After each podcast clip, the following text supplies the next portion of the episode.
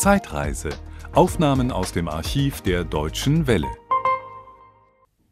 Begeisterter Empfang für das deutsche Goldmädchen in Mexico City, für Ingrid Becker hier in ihrer Heimatstadt in Giesecke.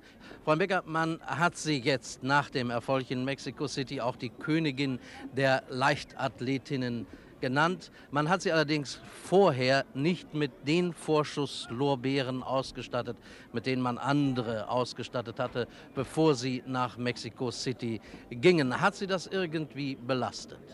Es hat mich insofern belastet, dass ich unbelastet zu dieser ganzen Veranstaltung hinfahren konnte. Und ich bin dankbar dafür, dass ich den Ballast der Vorschusslorbeer nicht mitzuschleppen hatte. Hm. Frau Beckermann hat Ihnen hier in Geseke einen überwältigenden Empfang bereitet.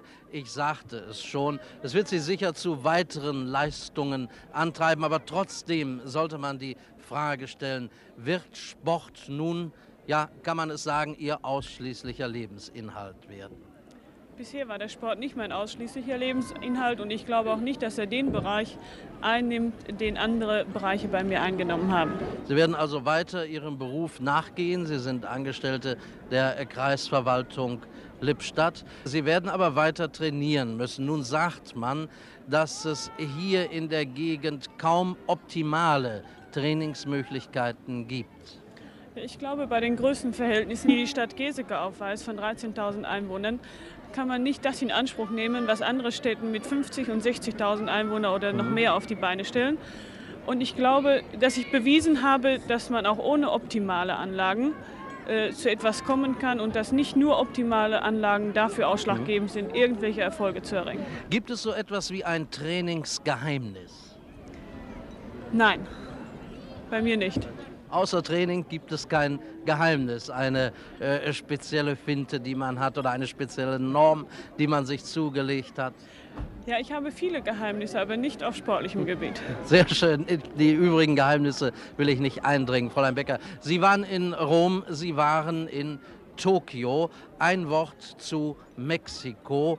Eindrücke über Mexiko von Land und Leuten. War es möglich, Sie kennenzulernen? Ja, ich habe schon einmal Gelegenheit gehabt, 1966 in dieses Land zu fahren, wo jetzt die Olympischen Spiele ausgetragen wurden. Und ich habe mich damals äh, sehr stark mit der Mentalität dieses Volkes beschäftigt. Und ich muss sagen, das, was die Mexikaner bewiesen haben bei diesem großen Sportfest, bei den Olympischen Spielen, das war so viel, dass ich glaube, dass Rom mhm. und Tokio fast in Vergessenheit geraten sind.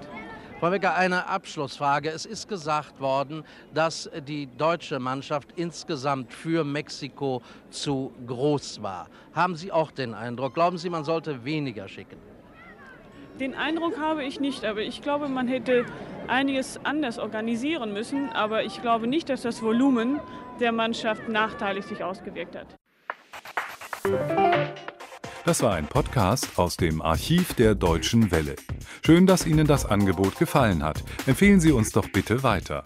Deutsche Welle. Mehr unter dw.com.